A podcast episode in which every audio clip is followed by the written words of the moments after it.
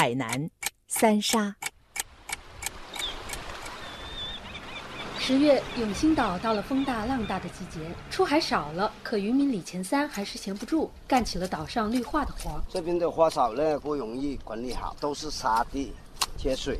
这几天和往常有些不同，一忙完手上的活，李前三就会和村民们聚到新盖的居委会大楼里看电视。加快建设海洋强国。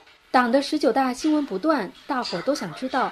总书记有没有说起渔民？有没有提到三沙？海洋强国是跟咱们三沙的有关的，肯定的。又要搬新居啦，渔民以后会更好的。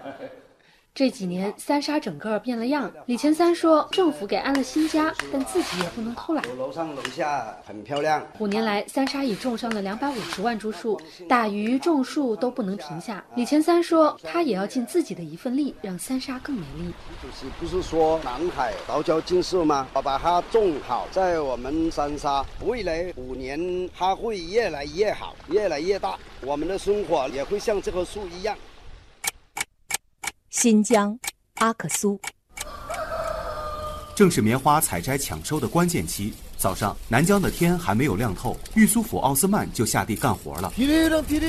看着自家二十亩棉田，又是一派丰收景象。三十四岁的玉苏甫见谁都乐呵呵的。他用还不很流利的普通话告诉记者：“一会儿，村里的大喇叭会有来自北京的声音。